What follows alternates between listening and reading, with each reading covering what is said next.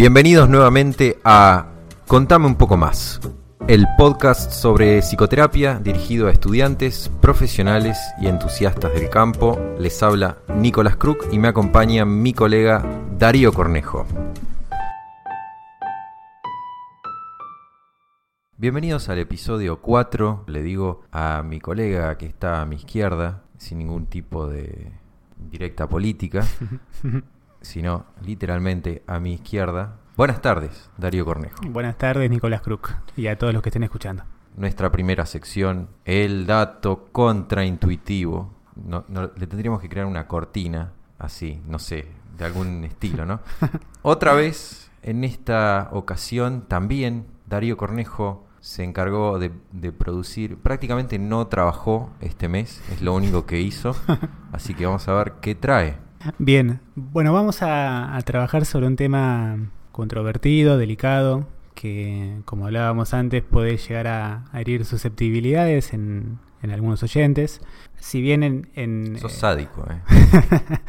en el estilo característico del autor que vamos a citar hay cierto dejo provocador. En el fondo estamos hablando de asuntos muy serios que, que, bueno, que remiten a lo que normalmente pensamos aquí como bueno, las prácticas psicoterapéuticas. ¿no? En este caso el dato contraintuitivo lo vamos a ubicar en relación a el conjunto de las psicoterapias y algo que se ha dicho muchas veces, sobre todo digamos en, en los espacios de formación o en, los centros profesionales o incluso también circula entre, entre los mismos profesionales esta suerte de idea respecto de que todas las terapias son igualmente efectivas. Como que uh -huh.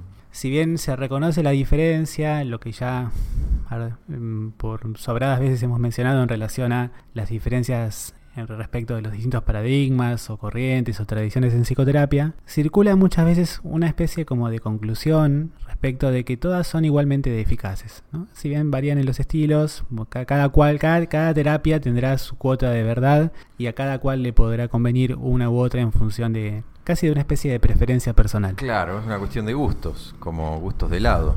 El que no le gusta vainilla le gusta dulce de leche. Claro, como todo en un mismo plano todo es de helado. igualdad. Todo es helado, claro. Bueno, si lo remontamos, si nos remontamos en una perspectiva histórica reciente, los últimos 40, 50 años en torno a la historia de la psicología clínica y de las prácticas psicoterapéuticas, se han ido haciendo diferentes tipos de rastreos y esta idea respecto de que todas valen por igual o que todas son igualmente eficaces, bueno, ha sido discutida muchas veces por diferentes autores, ¿no? O sea, no, es algo que, que, que, se remonte a un único apellido, sino que más bien hay una línea de investigación en relación a esta idea, ¿no? Respecto de, bueno, no, no, no sería tan así. ¿no? Esto se ha conocido como la discusión respecto del veredicto del pájaro dodo en relación a un pasaje de, de la novela Alicia en el País de, la, de, las Maravillas, en donde, bueno, se sabe ya respecto de que en uno de esos capítulos se realiza una especie de como de carrera y el veredicto final es, bueno, como todos ganaron, todos tienen su premio, ¿no? Dicho por el, por el pájaro dodo. Lo mismo valdría para pensar las psicoterapias, ¿no? Todas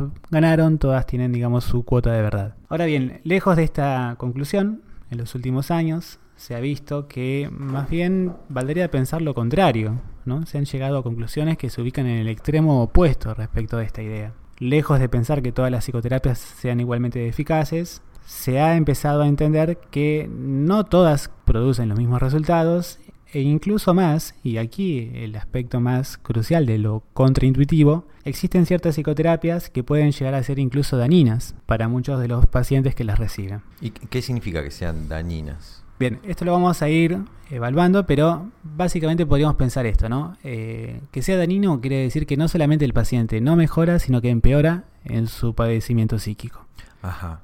Por, no, porque si me ocurre que seguramente la definición que vas a dar vos es dañino en sentido estricto, pero se me ocurre un sentido amplio a la sistémica de dañino que es que todo lo que no está eh, facilitando o ayudando a que las cosas se dirijan hacia el cambio, lo que hace es mantener el problema y en ese sentido también es dañino. Sí, sí, sí, sí valdría pensarlo así, tal cual.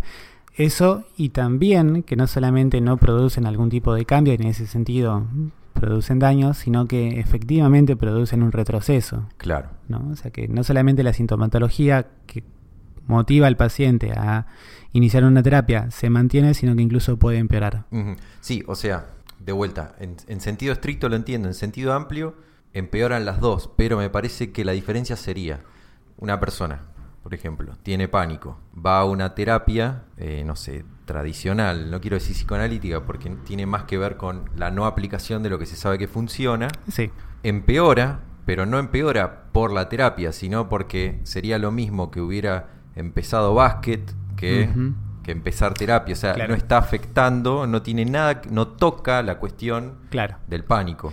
Claro, sí, sí. Esto creo que es lo que muchas veces se ha hecho como en las investigaciones respecto de la comparación con la no aplicación de esa terapia, ¿no? Claro, sí, bueno, sería uno de esos grupos control en donde les, los, hace- los ponen en una sala de espera. Claro, Esto exacto. sería el equivalente. Sería ¿no? el equivalente. Bueno, uno de los investigadores que más ha desarrollado esta temática es el norteamericano Scott Lilienfeld, que em, es un autor muy interesante, ¿no? Actual, vigente. Hace poco estuvo acá en la Argentina en el congreso que organizó la Asociación por el Avance de la Ciencia Psicológica. La conferencia que dio en aquel entonces circula por YouTube, la recomiendo con, con énfasis, después la Irá- vamos a poner al, irá a pie de podcast. Sí, sí. Porque estamos ante un autor realmente muy versátil, ¿no? Él un poco se, se define a sí mismo como un zorro, ¿no? Alguien que más bien no está como ubicado en una profundidad de la especialización, sino que más bien sabe muchas cosas de diferentes asuntos. Abuelo de pájaro mencionó brevemente las referencias que le he investigado, ¿no? Lilienfeld ha hecho investigaciones en relación a recuerdos reprimidos, personalidad psicopática en chimpancés y en humanos, trastorno disociativo de identidad. Técnicas proyectivas, en particular el Roger, terapias de duelo, estrés postraumático, TDAH, terapia asistida con animales, mitos en relación a la psicología popular. Es un charlatán. Es un, es un autor curioso, ¿no? Es, es uno de estos investigadores que, que lejos de estar como mm, focalizando sobre un asunto, más bien eh, son estas esas personalidades inquietas, ¿no? Que con un estilo muchas veces provocador. Qué raro que, que- que es tan distinto de lo que nosotros tenemos asociado a la investigación, que sería, una tesis podría ser, la psicopatía en, en los chimpancés de Miramar entre 1978 y 82. Sí, sí, sí, sí, no, no, no.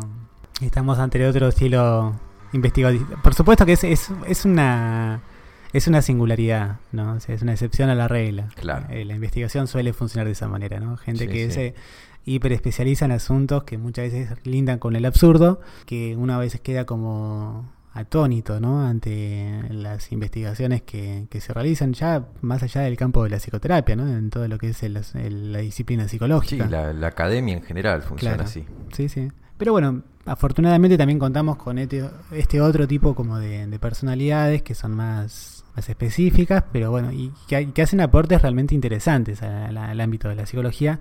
Por ejemplo, esto, ¿no? Eh, replanteando el orden de las cosas. Decíamos, Lilienfeld ha hecho una amplitud de investigaciones y entre ellas, uno de los temas centrales ha sido lo que se entiende como prácticas basadas en la evidencia y a partir de ahí terapias potencialmente dañinas, ¿no? Terapias que hacen daño.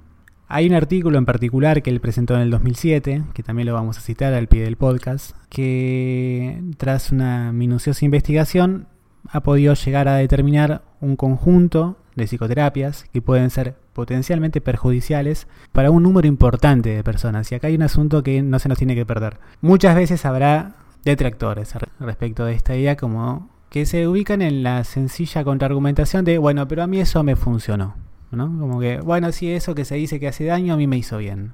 Vale esta aclaración porque lo que se entiende aquí no es que las psicoterapias que vamos a ir mencionando son necesariamente dañinas para cualquier persona que las reciba, sino que lo son para un número amplio de pacientes. Y es tan amplio ese número que valdría pensarla como potencialmente dañinas. Por supuesto que habilita eso pensar que para algunos no lo fue y que incluso para algunos pudo haber sido beneficioso haberlos recibido. Sí, acá no tengo fuente porque el segmento es de Darío, pero recuerdo en algún lado, y acá no lo voy a poder poner a pie de, podcast porque no sé de dónde lo estoy sacando, espero que no lo esté inventando en mi memoria, pero que Lilienfeld decía, tal vez vos lo leí, me parece que es algo que me pasaste vos, porque acá ese es un grupo muy reducido, somos nosotros dos los que nos Si pasamos cosas. si no fui yo, fuiste vos, sí. Claro, lo agarré yo y, y me olvidé. Em, Que Lilienfeld dice que, no que se arrepiente, pero que pasado un tiempo se dio cuenta que él hubiera preferido que la investigación fuera acerca de relaciones terapéuticas Sí, dañinas. Sí, sí. En, en línea con la investigación de, mm, integrativa que fue de los principios generales de psicoterapia a las relaciones, eh, el tipo de relaciones terapéuticas que funcionaron, no me acuerdo Sí, sí. tampoco el autor, esto sí puede ir a pie de podcast porque está en mi memoria. Sí, eh, fui yo, te lo pasé. ¡Vamos! ¡Vamos, lo- Alzheimer! lo vamos a citar, eh, lo dijo en la entrevista que le hicieron los, los coordinadores, los, que gestionan la revista CIP Ciencia, que estuvieron en el congreso que organizó la Asociación por el Avance de la Ciencia Psicológica, y en entrevista con Lilienfeld, bueno, pudieron como tomar un poco esta idea, ¿no? Que se pasó de pensar eh, psicoterapias potencialmente dañinas a pensar estilos terapéuticos potencialmente Claro. dañinos, ¿no? Lo cual mm, es un detalle que yo, yo lo veo como una especie de, de- de desplazamiento en, en la línea de un espectro, ¿no? Pero que no invalida ni una ni la otra, porque pueden haber psicoterapias basadas en la evidencia, implementadas por psicoterapeutas con estilos psicoterapéuticos dañinos, lo cual transformaría esa práctica en dañina, y otra cosa es un terapeuta con un estilo relativamente mm, sólido implementando una psicoterapia potencialmente dañina. Claro. O sea, se cruzan, o sea, no, no, Sí, no se sí, sí, excluyen. sí. ¿no? Bueno, pensemos esto. ¿Cuáles fueron los criterios que siguió este investigador para poder identificar cuáles eran estas psicoterapias que podían producir daño? Bueno, básicamente siguió tres criterios, ¿no? Esto es lo que vos un poco preguntabas antes. El primero, psicoterapias que se hayan demostrado que producen efectos psicológicos o físicos dañinos para los pacientes o para algunas personas, ¿no? Como por ejemplo sus familiares. Esto es, el, el paciente puede mejorar, pero el familiar puede empeorar. Otro criterio, psicoterapias que produjeron efectos perjudiciales, duraderos y no solo un ligero agrava- agravamiento de los síntomas a corto plazo como sabemos que sucede, digamos, en buena parte de los procesos psicoterapéuticos que comienzan, ¿no? Que puede llegar a pasar que en, los- en las primeras sesiones se produzca una intensificación de los síntomas. No siempre, pero podría pasar. No es exactamente ese, tipo como de, de- de prácticas de sufrimiento a corto plazo, sino que el sufrimiento que ocasionan perdura en el tiempo. ¿sí? Bien. Y un último criterio es aquellas psicoterapias que los estudios que se hicieron demuestran sus efectos perjudiciales y esos resultados se extraen de investigaciones realizadas por otro tipo de, de- de- de referentes teóricos. Es decir, que se pudieron replicar por personas que no estaban en línea directa con la teoría de la cual se desprendía esa psicoterapia. Bien. Pongo un ejemplo, una terapia basada en la escuela gestáltica, replicada, o sea, investigada en sus efectos por autores no, gestal, no gestálticos. O sea que puede haber como una neutralidad en la valoración que el investigador realice respecto de esa práctica psicoterapéutica. Claro. Vamos a hablar un poquito de esto más adelante, pero se sabe que muchas veces sería un poco absurdo pensar lo contrario. Los investigadores y también los praxiólogos están sesgados por el intento de comprobar sus propias teorías, de reafirmar su propio conocimiento. Entonces, podemos imaginarnos que en la investigación respecto de un tipo de psicoterapia, por el mismo autor que la desarrolló o por el mismo grupo de personas que la fueron implementando, bueno, va a haber un sesgo cognitivo en el intento de encontrar los resultados positivos para Sesgo esa de confirmación. Sí. El sesgo de confirmación, exacto. Bien, en el artículo que citábamos, Lilienfeld menciona 12 psicoterapias potencialmente dañinas. Yo invitaría a los oyentes a que puedan rastrear el detalle de estas 12 psicoterapias. Me interesa destacar solamente algunas, Bien. como para que podamos llegar un poco más ágilmente a las conclusiones y no detenernos en el detalle de las 12 psicoterapias.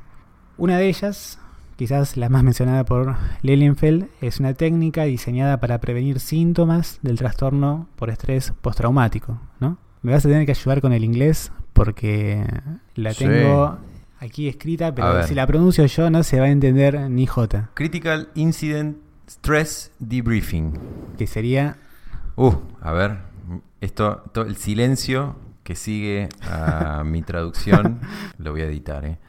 Em, debriefing, empecemos por, por la más complicada. Debriefing es, es una palabra que tiene que ver, es muy de las películas yankees, misiones militares, le hacen Mm. el briefing, que es, les explican lo que tienen que hacer, y cuando vuelven de la misión, el tipo va a dar un informe Ujú. debrief, ¿sí? Mm. O sea, va a ser lo contrario, va, va a hacer como, va a informar. Bien. Eh, estrés debriefing vendría a ser eso, de tuviste un momento de estrés, ¿sí? Entonces vas a hacer el debriefing, vas a, a informar lo que te pasó. Critical incident es incidente crítico. Bien.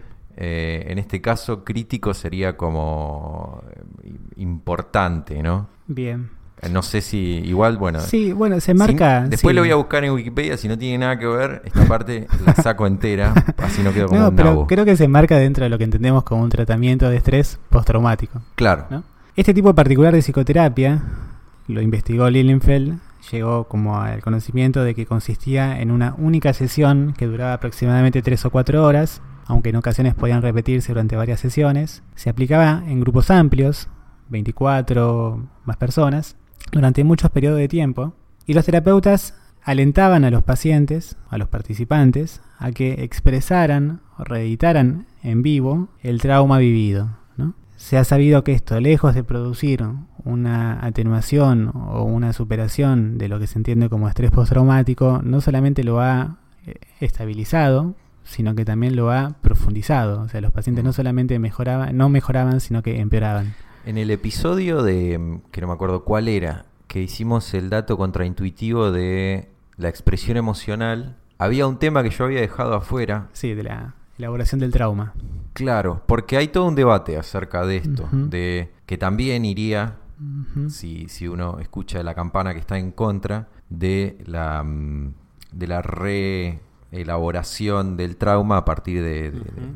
bueno, del debriefing justamente, ¿no? Sí, sí. Vos sabés que es interesante cuando lo escuchamos a Lilienfeld en esa conferencia que dio en el congreso en el que participó el año pasado aquí en nuestro país, cita investigaciones en donde se ven el detalle de grupos que han participado de este tipo de, prácticas psicoterapéuticas a partir de los atentados en el 2001 a las Torres Gemelas, ¿no? Y se los comparaba con grupos control o grupos placebo y a partir de ahí se observaba que los grupos placebo, pasado un tiempo, podían lograr una superación del estrés postraumático por sus propios medios, por medios provistos por sus grupos familiares o por los mismos recursos creados por la comunidad. Sí, tal vez lo que, lo que nosotros llamaríamos remisión espontánea, pero en este caso apoyo social. Apoyos sociales, claro. En contraste con lo que pasaba con estos grupos participantes de este tipo de terapias, en donde no solamente no mejoraban, sino que empeoraban.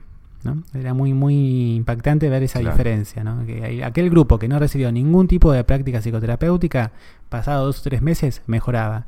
Y el que sí había recibido este tipo de prácticas, empeoraba. O sea, Claro. una cosa completamente Claro, paradojal. Porque yo eh, recién recordaba, em, no recordaba, pensaba esto de cuando yo te, te decía, bueno, las terapias que hacen daño en sentido estricto, podríamos decir en sentido estricto o paradojal. Como, bueno, hice una terapia que supuestamente me saca el ataque de pánico y lo que produce efectivamente es aumentaron mis ataques de pánico contra una terapia que no tiene nada que ver con el ataque de pánico, como puede ser, bueno, siéntese y hábleme de, lo que hizo en la semana y no, no- en ningún momento tocamos el pánico. Capaz que ahí sí aumenta, pero aumenta, digamos, orgánicamente el pánico. claro. En este caso, supuestamente era para eso y produce el efecto, el efecto contrario. completamente contrario, lo aumenta, ¿no? Tenemos una segunda que me parece interesante que destaquemos. Me encanta. Ya la vi en la computadora y te digo, yo veía el, el programa de A&E, que era Scared Straight, Que así se llamaba, Scared Ujú. Straight. Les voy, a, les voy a contar a la gente. Eh, es un programa eh, delicioso, un reality en donde eh, van a, a- a ciudades de Estados Unidos que tienen estos programas, los estados municipales tienen estos programas que consisten en llevar a pibes, adolescentes, menores, que han delinquido o, o que se portan mal, algunos se portan mal, Sí, sí. eh, y los llevan un día a la cárcel. Obviamente no están en la cárcel con los, los inmates, digamos, con las personas que están presas, sino que hay como, hay, hay como todo un, un teatro en donde van pasando, van, van de- de- del comedor a las habitaciones y, y hay presos que participan del programa que justamente scared, los, los quieren asustar. Scared straight sería como me asustó tanto que como si fuera un, castigo conductista que Claro. nunca más quise saber nada con, Sí, sí. con fumar marihuana. Sería porque- como un escarmiento. Claro, y así, straight, así Claro. de, de- de una, de Abrupto. golpe. Claro. Y supuestamente, además ellos hacen como seguimientos, y Sí. esos son los mejores programas. Porque, porque al final del programa te muestran a, a los pibes, digamos, que enfocaron, hay algunos que ni lo filman, y a ver cómo les fue. A algunos les va bien, otros siguen en cualquiera, y, des- y después hacen seguimientos más largos, a ver si siguió. Claro. Y lo gracioso es que ellos mismos confirman que, por ejemplo, un pibe de, de 13 años que fumaba marihuana y, no sé, le contestaba mal a la madre, ellos hacen la imputación causal dos años después de que, que el pibe mejoró por, por ese día que la pasó como el, como iba a decir, como el tuje el- en la cárcel. Sí, bueno, Bueno, hoy sabemos contexto. que, claro, ese documental es más bien como una mm, representación eh, popular respecto de este tipo de programas, ¿no? Que se han implementado y que, que entiendo que en diferentes países han tenido, bueno, diferente tipo de usos y, y difamas. Es como un coscorrón psicológico. Como un coscorrón psicológico, claro. Con, con toda una simulación, porque como decías, ¿no? No se trata como de, bueno, vamos a decirte lo que te puede pasar si seguís haciendo esto. No, vamos a llevarte a un lugar en donde claramente hay gente que ha sido penalizada y que va como a escarmentarte a partir de lo que te podría llegar a suceder si seguís haciendo lo que haces. Y hay todo un juego de límites que supone que, bueno, vení, pero te fajo, ¿eh? Pero Claro. te, te vamos a fajar, le dicen los Claro, guardias o los presos. claro. Obviamente no podés tocar a un pibe, Sí, pero juegan con eso. Juegan- ¿Qué querés vos? Que te, te caga trompadas. Como todo el tiempo eso. Sí, sí. Bueno, esto lejos de saber que eh, produce algún tipo de beneficio, no, No me solamente. No, no te puedo creer. incrementa las posibilidades de los adolescentes en que se acentúen los comportamientos transgresores, los rasgos de personalidad antisocial, la tendencia hacia la delincuencia y demás. Esto, Argentina 2016, nos parece un poco... 2017, 2017, Cornejo. Si no parece que estamos, que estamos publicando programas viejos. Argentina 2017 nos parece un poco extraño por, lo- por ajeno. Sin embargo, si vemos un poco más eh, las diferentes psicoterapias que hacen daño, Lilienfeld menciona otra en donde se implementa un estilo parecido con personas que han sufrido adicciones. Ajá. ¿no? Por ejemplo, sup- supónganse una comunidad psicoterapéutica en donde hay pacientes con trastorno de adicción a sustancias y bueno, hay como algún tipo de exposición a el relato de otro paciente que ha tenido como algún tipo de eh, adicción mayor con la presunción de que si el otro le cuenta lo mal que la pasó, este otro que está en recuperación va como a rescatarse, ¿no? Un poco Claro. la, la idea sencilla. Bueno, esto lejos, lejos de producir algún tipo de beneficio, produce un incremento de la tendencia adictiva. ¿Estás pensando algo, Crook? Sí, estaba pensando dos cosas.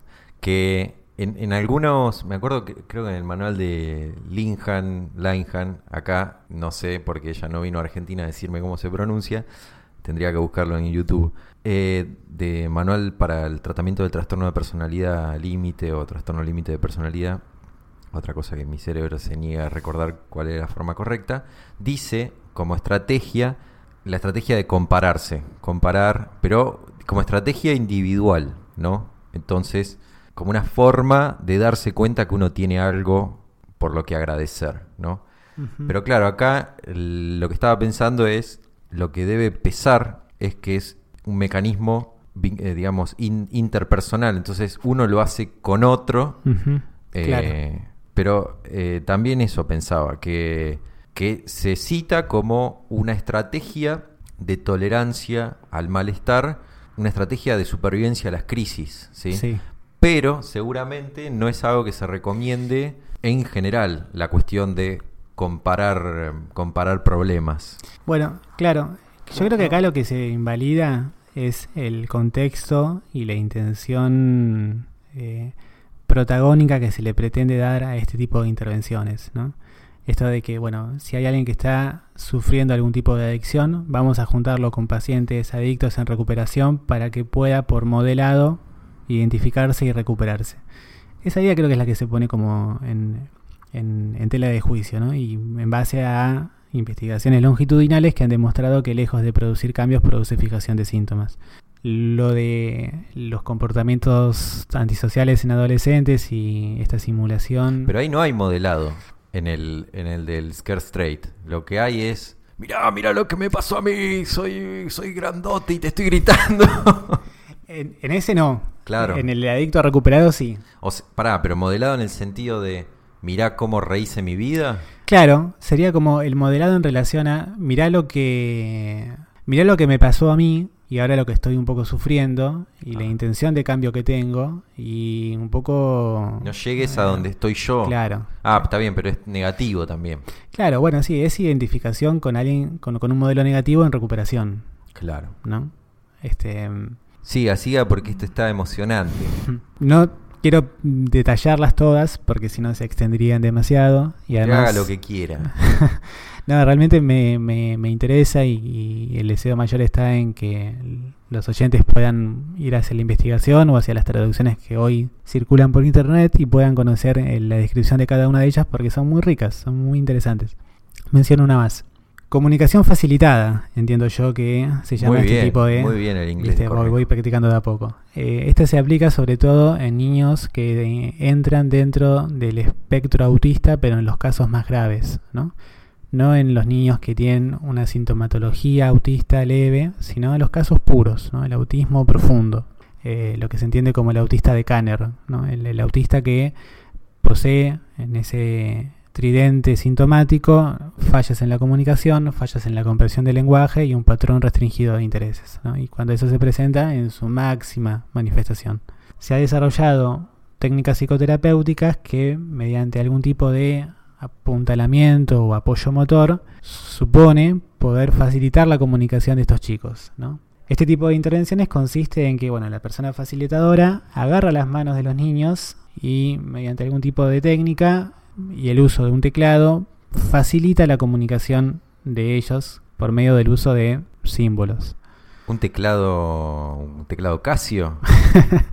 Un- una computadora, un, un teclado Ah. con un- Pará, pará. Una pero- computadora, Pero tiene agarradas las manos. ¿Quién, quién, quién, quién escribe? bueno, acá está digamos lo que se pone Aparecen en dos manos de discusión. la nada. Hay las manos del niño, Sí. Desde la teoría leeríamos, siendo facilitadas en su movimiento por las manos del terapeuta. Como una tabla Ouija con, con un niño autista.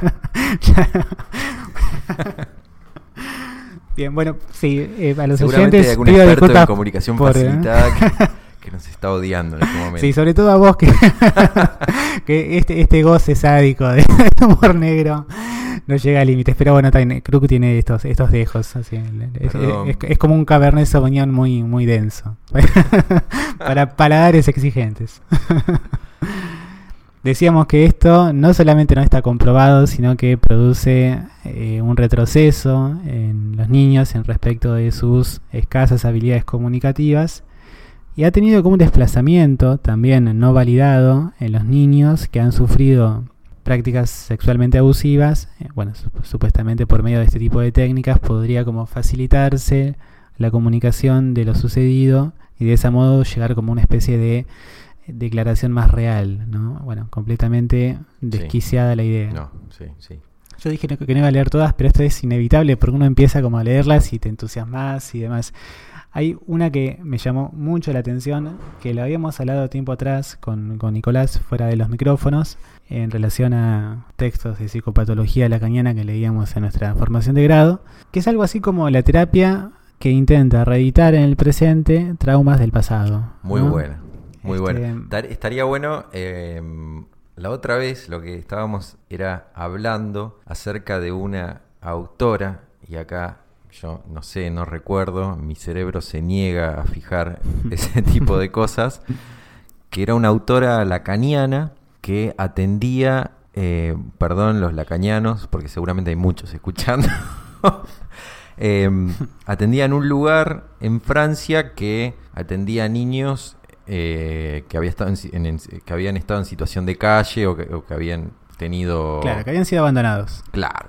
Y, y lo que hace, lo- la escena que yo recuerdo, como si fuera una, una película de, de terror que vi de chiquito y no me puedo sacar la imagen, era que hacía un parto simulado y también imputación causal mediante, el pibe eh, mejora su, su manejo de la simbolización y, y es imputado a esa teatralización en donde creo que hasta creo que había ah sí acá me señala Darío con el dedo decidilo rebirthing Que es re- renacimiento Bien. Bueno, este tipo de psicoterapias o de, de intervenciones psicoterapéuticas, porque tampoco llegan a consistir como un cuerpo sistemático que No, claro. desarrolla una práctica protocolizada, sino más bien intervenciones basadas en teorías.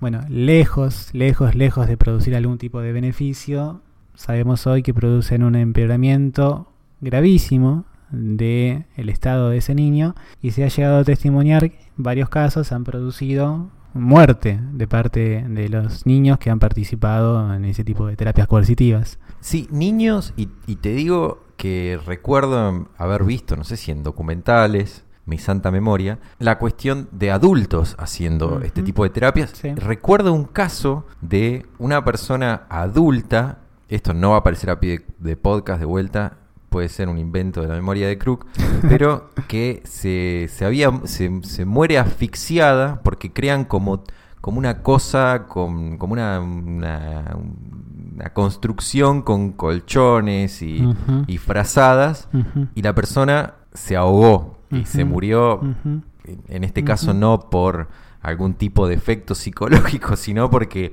Se no le permitían respirar. Claro.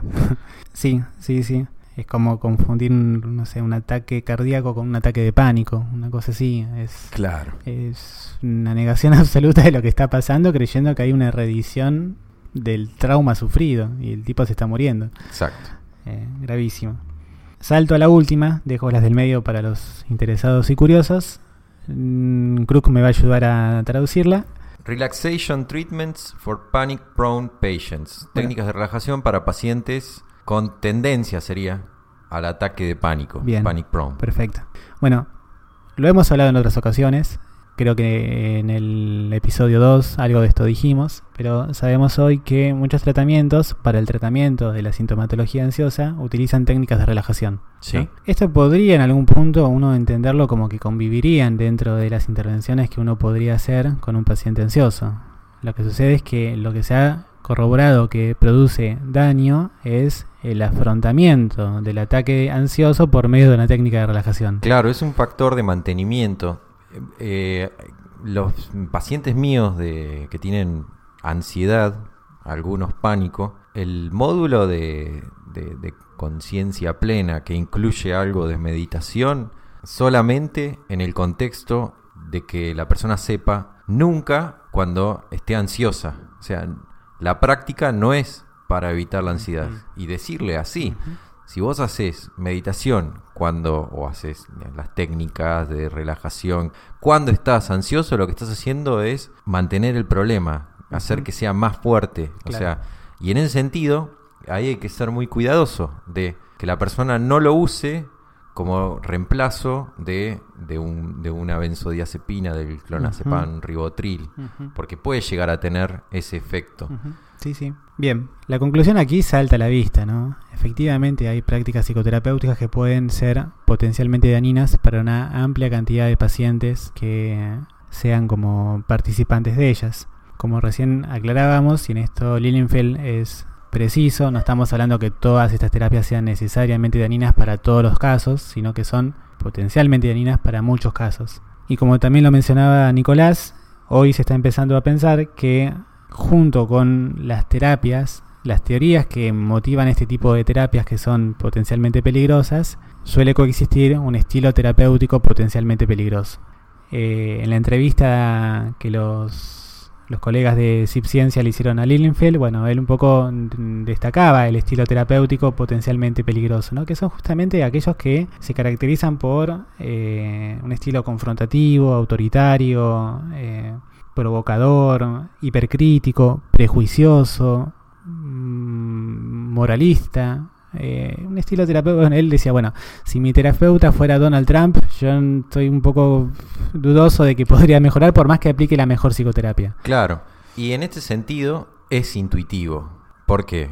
Porque las características de un terapeuta que establece relaciones dañinas son las mismas características dañinas de que uno podría establecer con cualquier persona. claro. O sea, no, no porque son, ah, mira, no sabía que... el- Pero lo, lo curioso de esta escena, sí, No, no, perdón, me imagino. el- que los terapeutas que les gusta hablar de los sueños eh, son, o sea, son dañinos. No, porque, y eso sería No. como específico de la terapia, Claro. específico de un, de un estilo. No, no tiene nada que ver. O sea, si el tipo es un- una mala persona o es rígido, inflexible, bueno, ese, ese no, no va a servir para la terapia. No hay ninguna sorpresa ahí. Claro. No serviría como amigo, como Yo creo pareja. que lo, lo, lo que sí vale como, como sorpresa, o al menos lo que a mí me genera sorpresa, y de hecho conozco muchos casos en donde esto lo he podido comprobar, es que son estilos terapéuticos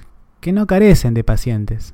¿No? Son, hay, hay muy malos terapeutas, como recién decíamos, agresivos, prejuiciosos, moralistas, muy poco formados, desactualizados, que sin embargo tienen trabajo podrán tener diferente tipo como de ubicaciones institucionales o trabajar en lugares públicos, tendrán como, no sé, obras sociales o me imagino que la, práctica privada ahí es un poco más soberana en ese sentido.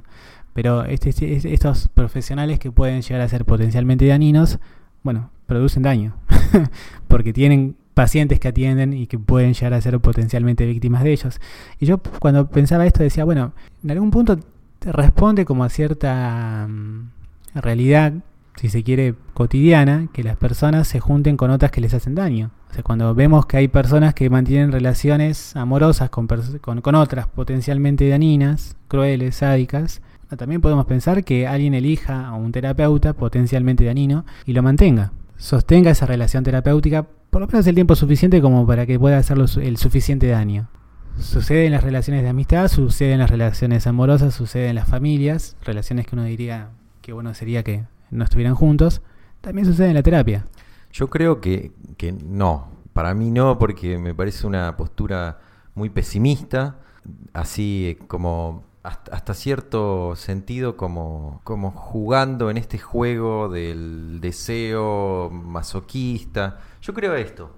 Creo que las personas no pueden elegir algo que no conocen que existe, en el sentido de la experiencia. Es decir, la persona que pasa de pareja en pareja de mierda, hablando mal y pronto, no, no puede saber que existe otra cosa. Cree que eso es tener una pareja, ¿sí? Hasta que tiene una experiencia contrastante, en donde ahí sí, a partir de esa experiencia dice, ah, bueno, esto podía ser otra cosa. Me parece que con el terapeuta no es distinto, o con cualquier otra relación humana. Una vez que uno tiene un terapeuta, que es lo contrario de todo esto que estamos diciendo, no creo que la persona, supongamos que ese terapeuta se muere, matemos al terapeuta bueno hipotético, no creo que esa persona vuelva, o sea, que vuelva a un terapeuta y acepte este tipo de, de- de mala disposición, porque ya sabe que las cosas pueden ser distintas. Bueno, sí, sí, sí, esto efectivamente es así cuando hay experiencias contrastantes. Claro. Pero digo, más allá de, que esto pueda suceder, también puede suceder que nunca suceda una experiencia contrastante. Claro, pero no porque haya un deseo masoquista. No, no, yo no hablo de, digamos, de la predisposición del paciente a enrolarse en este tipo de terapia, de estilos terapéuticos, sino que esto efectivamente pasa. Totalmente. Y pasa todo el tiempo. Por supuesto que no quiero alentar como que esto es inmodificable, porque de hecho, bueno, en la entrevista, eh, Fabián Mareo, el colega de CIP Ciencia, le preguntaba a, a Lilienfeld cómo trabajar con los estilos, terapéutica, estilos terapéuticos potencialmente dañinos, ¿no? Y ahí entramos en una zona compleja, porque en algún punto es posible hacer una enumeración de terapias potencialmente dañinas, pero sería bastante más controvertido hacer una enumeración de terapeutas potencialmente dañinos, una especie como de lista negra, ¿no? En Sí. relación a esto. Pues ahí, ahí, ahí entramos en, en algo muy, muy pantanoso. Eh, esto sucede, por supuesto, como decís Nicolás, cuando hay experiencias contrastantes, como la práctica psicoterapéutica es un contrato, digamos, eh, racional establecido entre dos partes en base a objetivos y medios. Bueno, supongo que podría pasar como el, desplazamiento, la, la, superación de una relación terapéutica negativa, pero muchas veces eso no sucede y hay terapias que duran años con terapeutas potencialmente muy dañinos y los pacientes quedan como atrapados un poco en esa red. Sí, sí, tampoco me parece, no tendría mucho sentido hacer una lista de características potencialmente dañinas. Podríamos resumirlo, si el terapeuta tiene rasgos de personalidad patológicos, probablemente no vaya a poder ayudar mucho a su paciente. Pero eso ya sería como demasiado arriesgado, lo puedo decir yo, que no soy nadie, es, mi visión personal. Bien, yo cierro este, esta primera parte eh, citando también a, este autor, eh, recomendando la, entrevista, la entrevista no, la, conferencia que circula en, en YouTube en, en relación al Congreso del año pasado, y en donde él planteaba esta idea, si se quiere, epistemológica respecto a la diferencia entre la terapia basada en una evidencia que se constata por medio de un realismo sistemático, de aquel otro que está basado en un, perdón, en un empirismo sistemático, es decir, una terapia expuesta a prueba en investigaciones, de vuelta, ¿no? Por terapeutas que no están en línea directa con la teoría que motiva esa terapia y demuestre resultados positivos. O sea, intentando invalidar la terapia, la terapia soporta bien ese intento de invalidación y da cuenta de que funciona. De aquellas otras terapias que se adjudican estar empíricamente validadas, pero a partir no de la investigación, sino de los propios profesionales que la practican. Es decir, una cosa es decir, vamos a implementar un programa de exposición en el trastorno obsesivo compulsivo, porque sabemos que se ha demostrado que este es un tipo de trabajo terapéutico que produce mejoras en el trastorno. Y otra cosa es, con un mismo paciente, con este diagnóstico, decir, bueno, vamos a tocar los tambores. Porque yo sé, porque lo veo, porque lo hago y lo corroboro todas las veces que lo hago, que los pacientes mejoran en sus síntomas a partir de que tocan los tambores. Digo tocar los tambores porque efectivamente es una de las prácticas psicoterapéuticas que menciona Lilienfeld en su investigación. ¿no? Hay muchas Sí, hay, bueno, imagínate dispositivos grupales, en instituciones, en trabajos, sin entrar en el ámbito de la musicoterapia, ¿no? no, por eso, como, eh, como psicoterapeutas, digamos. Claro, psicoterapeutas, eh, creo que él lo, mencionaba en relación al, trastorno de la depresión, ¿no? Y mencionaba incluso, de vuelta, el estilo provocador del autor, mencionaba un poco los, los, referentes que, que se promocionaban incluso desde sus páginas web y demás, en que ese era un dispositivo terapéutico efectivo, empíricamente validado para el tratamiento de la depresión. Él dice, una cosa es el empirismo sistemático, la terapia fue puesta a prueba y soportó la prueba, de aquel otro empirismo naif, en donde el terapeuta es quien garantiza los efectos de la terapia porque... Realismo naif, ¿no dice? Claro, en realidad el empirismo naif viene a ser como una derivación del realismo naif. Ah, está, está, está. Eh, cuando menciona... En realidad yo no leí nada, pero leí, estoy, estoy viendo de reojo la computadora de Darío y dice realismo naif, pero no estoy leyendo nada. No, no, está bien. Es esta idea como de, bueno, existe lo que yo veo. Está. Existe lo que los datos de mis sentidos me proveen para poder constatar de que lo que yo hice es lo que funciona, ¿no? Y ahí él es muy suspicaz porque, por ejemplo, menciona esto, ¿no? El sesgo cognitivo del investigador o del terapeuta que encuentra lo que quiere encontrar o busca lo que quiere encontrar, no se diferencia mucho de aquel que cree estar viendo eh, dos líneas distintas cuando en realidad estamos ante la misma línea. Claro. Solo que es un efecto de distorsión visual el que se produce. ¿no? O sea, si confiamos ingenuamente en los datos que nos proveen nuestros sentidos, caemos en el empirismo naif. Las cosas son porque yo veo cómo son. Y él acá menciona algo que a mí me pareció fantástico y lo, lo celebro, que es esto de que nuestra mente tiene una tendencia natural, si se quiere, a identificar patrones. Un sesgo, sí. Mm, pero menos que un sesgo, un patrón, como una conexión de elementos que establecen como relaciones entre sí. Afortunadamente contamos con esta... El sesgo sería el sesgo de completamiento. Exacto. Ver un patrón donde no lo hay. Sí. o sea, estamos tan predispuestos naturalmente a ver relaciones entre elementos que muchas veces relacionamos elementos que no tienen nada que ver. Y esto sucede todo el tiempo en las prácticas psicoterapéuticas. El paciente viene, yo lo atiendo, hago determinadas cosas, después lo vuelvo a recibir, veo que cambió y pienso, cambió porque yo hice esto. Claro. Ahora, cuando esto está validado en una terapia porque otros hicieron lo mismo, intentando refutarla y sin embargo demostró que es efectivo, lo hago no en el nombre de del licenciado Cornejo, sino que lo hago en el nombre de una comunidad científica. Ahora, si viene un paciente con depresión, yo lo atiendo, saco el tambor Sí. de mi armario, nos ponemos a tocar los tambores y a la semana siguiente viene y está mejor, y yo pienso que eso es por lo que yo hice, estoy cayendo en esta idea de ve- veo un patrón, veo una conexión, veo una relación causa-efecto donde no la hay. Sí, y yo creo que en suma lo que hay que hacer es entregar los tambores para y decir, mirá, yo hice esto, contar, Exacto, contar lo que hiciste Claro. paso a paso, está bien, con la complejidad de, de- de que todos los procesos terapéuticos son únicos, pero entregar los tambores, decir lo que hiciste y vamos a ver qué, qué pasa con otro grupo de gente, Exacto. con otros terapeutas, eh, para ver si, en todo caso, capaz que fuiste vos, pero no fueron los tambores. Claro, exacto.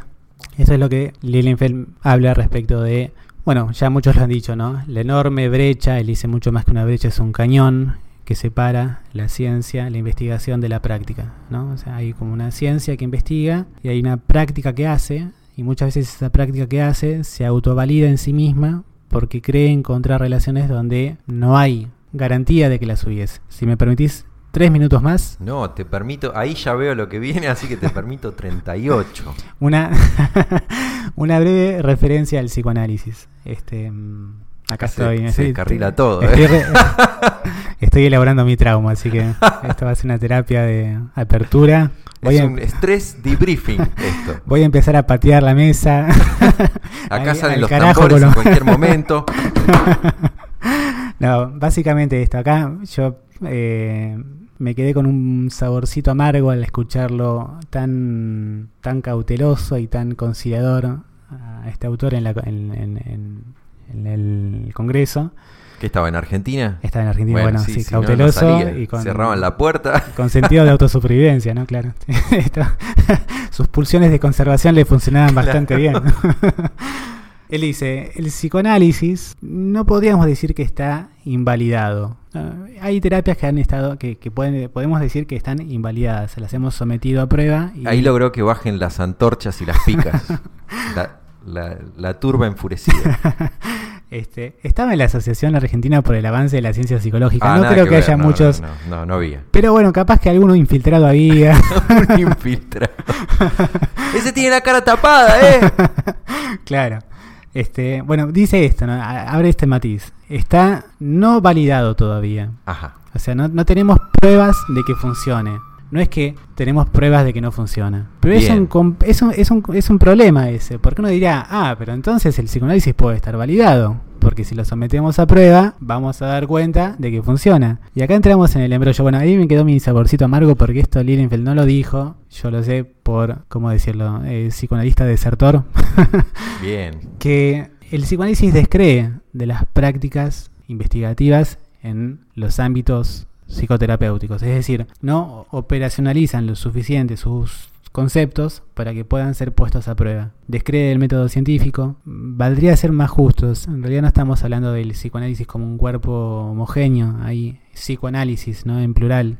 Y yo creo que las corrientes más cercanas al lacanismo son las que entran en esta postura completamente transgresora respecto de eh, la, investigación científica. Transgresora en el sentido de que no, no respeta reglas. No hay como un, un consenso en respecto de la comunidad científica sobre eh, en nombre de qué podemos decir lo que decimos. Lilienfeld dice, es posible que eh, un psicoanálisis de largo tiempo en el trastorno de depresión pueda producir un cambio, pero bueno, ahí está nuevamente el sesgo cognitivo del terapeuta, la tendencia a buscar patrones, el intento de autoconfirmar una propia creencia, los intereses asociados a esto mismo. El efecto de los factores comunes. Exacto, y eso, el efecto de los factores comunes que son los que pueden terminar de producir los cambios cuando el terapeuta psicoanalista se los atribuye a sí mismo, ¿no? O sea, capaz que... O a la teoría. o a la teoría, claro. Claro.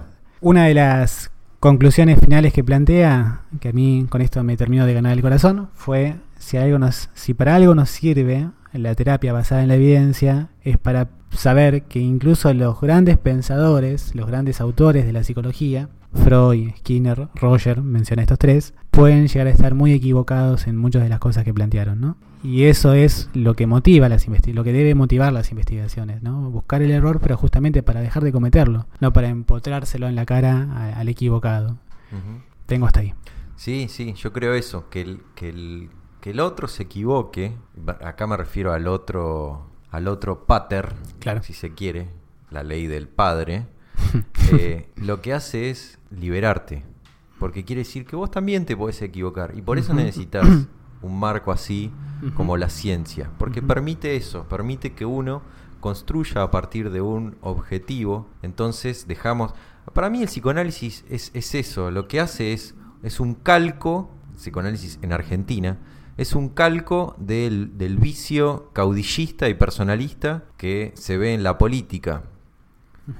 Sí, ¿sí? sí, lo sí. que ellos tienen es, el porque o en la iglesia, porque es lo mismo. Claro.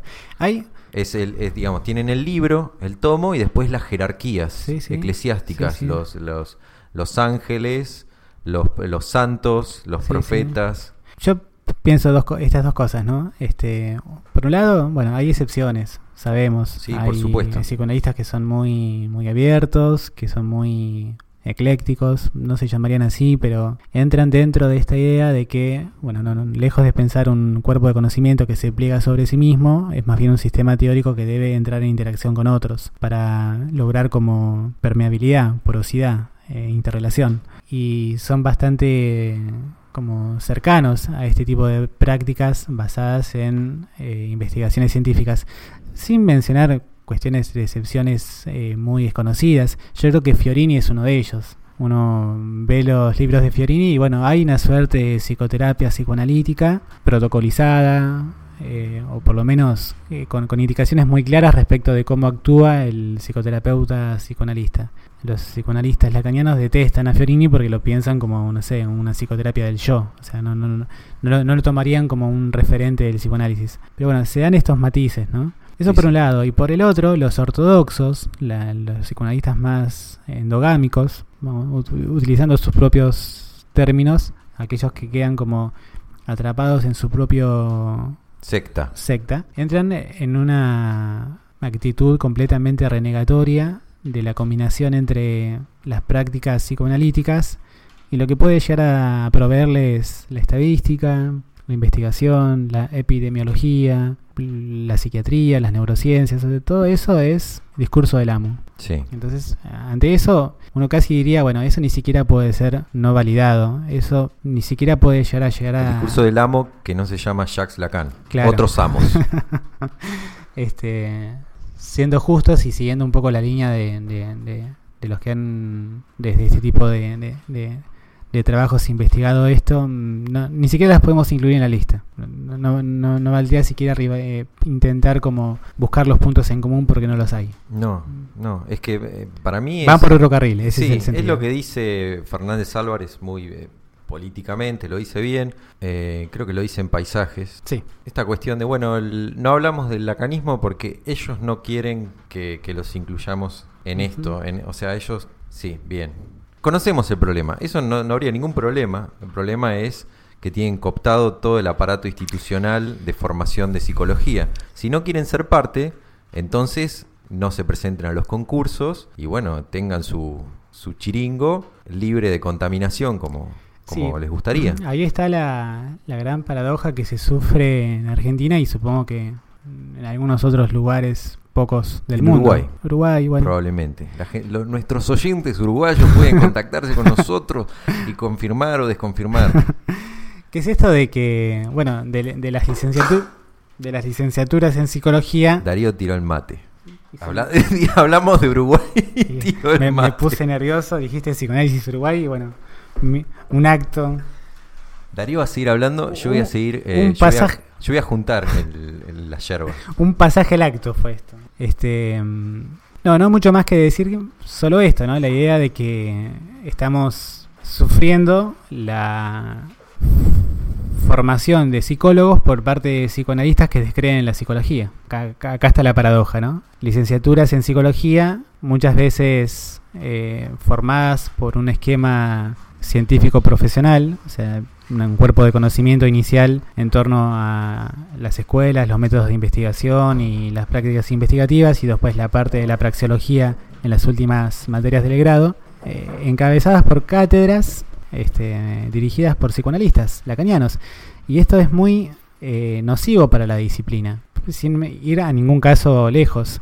En Mar del Plata tenemos una psicología clínica de grado, en donde básicamente lo que uno ve son las obras de Freud y de Lacan. Ellos defenestran la psicología clínica, la consideran una prótesis del yo, un trabajo superficial, algo que no genera ningún tipo de cambio en términos de posicionamiento del sujeto o como lo llamen. Es como si la Pero carrera soportan- de, de ingeniería estuviera cooptada por gente que cree que, que la matemática es eh, el, el instrumento del demonio. En los extremos sí, algo así. Yo lo pienso como con, con algo un, un poco más, más suave, ¿no? Que es esto como, no sé, a ver, si hay algún arquitecto o alguien que sepa arquitectura, me va a... Nos va a romper las ventanas. Nos va a romper las ventanas, pero sería algo así, como vos tenés que ver los diferentes estilos arquitectónicos y las materias que te las tienen que enseñar, donde vos tenés que ver arquitectura moderna, está dirigida Está por bien. un arquitecto clásico barroco. Ah, Y él defenestra la arquitectura moderna y te enseña la arquitectura barroca. En el nombre de la psicología moderna. Es completamente irracional. Sí, pero en esa comparación el, sería un estilo arquitectónico que no produce algo que se pueda llamar una obra, un edificio, porque no hace cuatro paredes, porque nada, es, sería un, un montón de, de escombros, lo que ellos llaman estilo barroco, ¿no? Porque por lo menos el tipo que hace edificio barroco, uno puede entrar, puede ir al baño, lavarse las manos, etcétera. Yo quería decir algo más, porque ya que parece que esto es la última vez que vamos a tocar el tema, porque lo estamos diciendo de una manera que ya me parece que eh, estamos, no queda nada en el tanque, que el- la corrida de- desde el lado del psicoanálisis es siempre desde el lado filosófico y, y tienen la mala suerte de, por lo menos, encontrarnos a nosotros dos como interlocutores. Bueno, Darío por haber pasado por, por instituciones psicoanalíticas, haber ejercido, haber sido parte. Y yo lo que fui parte fue del el aparato filosófico que daría andamiaje a las posturas epistemológicas o la falta de ellas. ¿sí? Léase Foucault, Deleuze, eh, Foucault sobre todo, que es un autor, o eh, El orden del discurso. Lo que ellos niegan es que estos mismos autores, literatura o filosofía, perdón, la, la filosofía es una rama de la literatura, decía Borges, bueno, de la literatura fantástica. Y eh, estos mismos autores defenestraban esta voluntad de poder del psicoanálisis. Foucault mismo les dice, el complejo de Edipo no existe. Yo a Edipo no lo conozco, dice Foucault. Bien, dice un montón de cosas. Las cosas que dice acerca de la imagen del poder que tiene el psicoanálisis es eh, del, del siglo XVIII, ahora no me acuerdo qué siglo, pero les dice, "U- ustedes pretenden ser modernos y, y- y son lo más retro que hay, se lo Sí. dice Foucault. Y bueno, ni hablar de lo que dice Deleuze. Eh, no sé por qué tanto lacaniano citando cosas de Deleuze, si supieran lo que pensaba Deleuze de, de- del psicoanálisis, si lo entendieran, por favor, Sí. lo dejarían de citar. Sí, sí, sí. Y hay un rejunte de autores filosóficos que, como vos me decías, se, se odiaban entre ellos, ¿no? Hay como un programa de, me imagino, eh, raíces filosóficas del psicoanálisis y uno lee la bibliografía y te encontrás con recortes de la obra de Foucault, recortes de la obra de Guattari, recortes de la obra de Agamben, Derrida eh, y algún latinoamericano que lo cite. Sí, sí, eh, digamos, en ese sentido, los latinoamericanos siempre fueron una subsidiaria de, de la filosofía Francesa. francesa sobre todo. Pero igual, la cuestión es, eh, me parece que ya está, no quedó nada. No, ya Y el, el- bueno, hasta aquí este dato contraintuitivo absolutamente chocado y descarrilado. Bueno, quedó muy largo el dato contraintuitivo, así que el episodio de hoy hasta aquí.